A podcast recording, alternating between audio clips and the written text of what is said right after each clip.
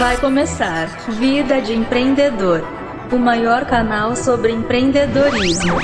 Informação, tecnologia, o conteúdo que você procura. Com Renato Ribeiro, toda quinta, aqui no canal Tech. Está começando mais um episódio do podcast Vida de Empreendedor. Eu sou Renato Ribeiro e semanalmente compartilho informações e insights sobre o mundo dos negócios. Infelizmente, essas últimas semanas vimos explodir ondas de protestos iniciados pelo assassinato de George Floyd, um americano de pele negra que foi brutalmente asfixiado por um policial americano de pele branca. O episódio de hoje traz um tema muito polêmico para debate, que é o ato de discriminar, hein? Segundo a Wikipédia, discriminação é a conduta de transgredir os direitos de uma pessoa, baseando-se em um raciocínio sem conhecimento adequado sobre a matéria, tornando-a injusta e infundada.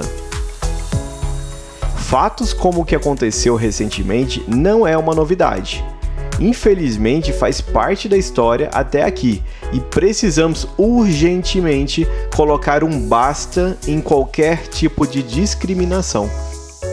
Seja ela por cor de pele, nível social, opção sexual, forma de conduta, ideologia política, religião, cultura ou qualquer tipo de repúdio, simplesmente por não aceitarmos o ponto de vista do outro. Para falarmos sobre o assunto, convidei meu amigo Petrus Barreto, que é um empreendedor de longa data no mundo das startups e também colaborador de um grande banco digital, hein? Amigo, o mundo anda cada vez mais polarizado com pensamentos e atitudes extremistas.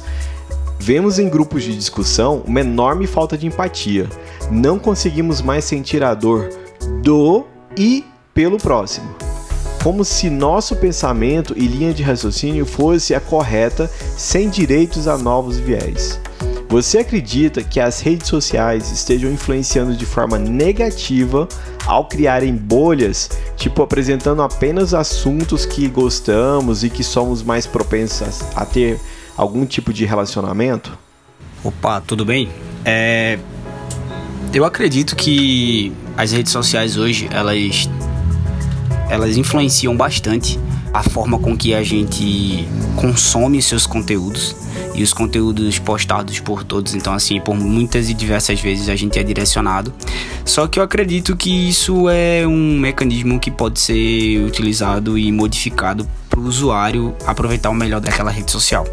É, vou dar um exemplo aqui: redes sociais que a gente tem maior uso.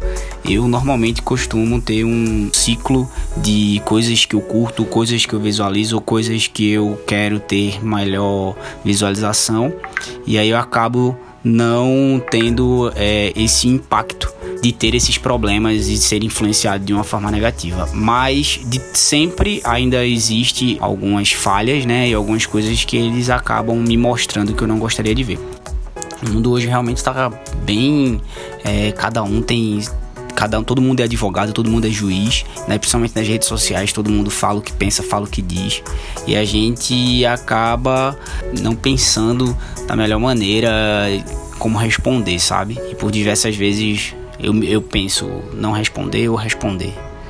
Eu trato de uma maneira diferente, mas eu tenho essa visão de que as pessoas não têm controle sobre tudo isso e acabam sim sendo relacionadas e influenciadas de forma negativa e a rede social ela acaba é, com os seus algoritmos auxiliando bastante nesse, nisso tudo. Realmente, hein? Como você bem colocou, grande parte das pessoas acabam sendo conduzidas pelas redes sociais visualizações, curtidas, comentários, esses gatilhos acabam se tornando moedas de troca que alimentam esse vício em busca de notoriedade dentro do grupo. Esses posicionamentos nem sempre são saudáveis, pois muitas vezes vêm carregados com racismos e ideologias, afetando o direito de pensar e agir do próximo, né? ou seja, de outros grupos. Uma tremenda falta de respeito ao próximo. Como você está ligado na área de desenvolvimento e acessibilidade do aplicativo de um banco digital, o que é empatia para você? Hoje em dia, é, eu tenho trabalhado num aplicativo de um banco digital e tem sido muito bom porque a galera tem uma pegada muito diferente, sabe?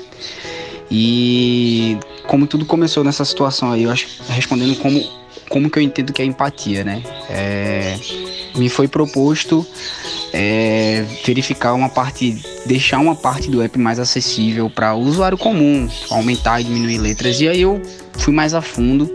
É, já tinha feito pesquisas anteriores e projetos anteriores relacionados à acessibilidade. E nesse em questão eu resolvi fazer uma proposta. Fiz uma proposta para o time, para a Squad, galera que trabalha comigo, é, ir mais a fundo e montar um app mais acessível para pessoas com deficiência visual, pessoas que tivessem necessidades no app visual e tudo mais. E aí eu mostrei o que dava para fazer.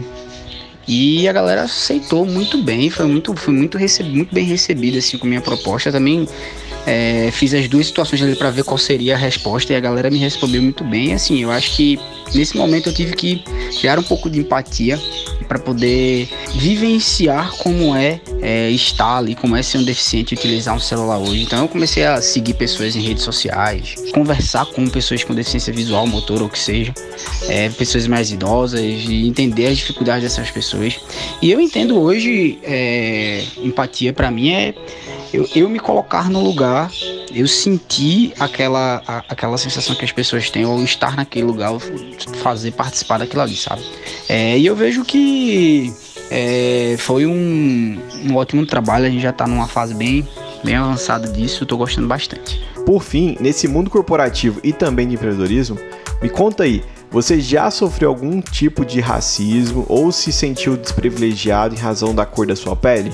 Qual é a dica que você deixa para quem precisa romper barreiras e está começando agora?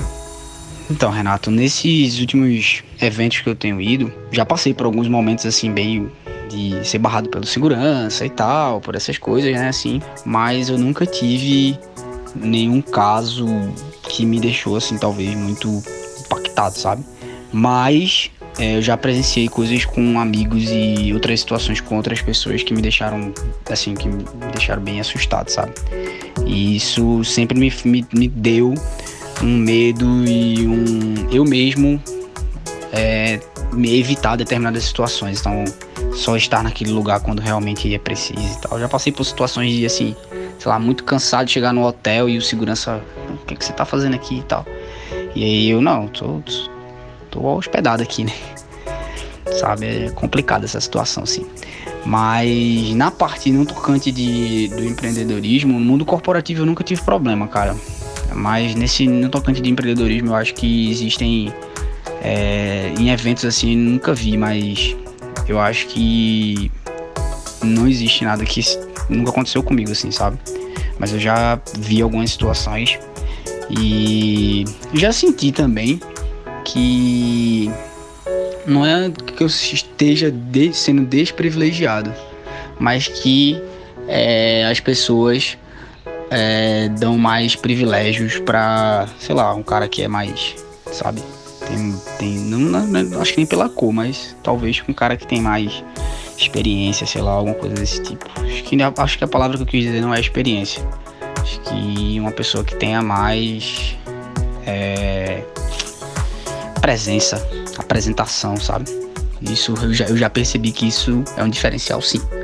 É, minha dica, cara, para romper barreiras para quem está começando é o seguinte: não se pegar a essas coisas, é, seguir no seu objetivo e nunca estar satisfeito com o padrão. Eu sou um cara que a, a dica que eu sempre dou é essa.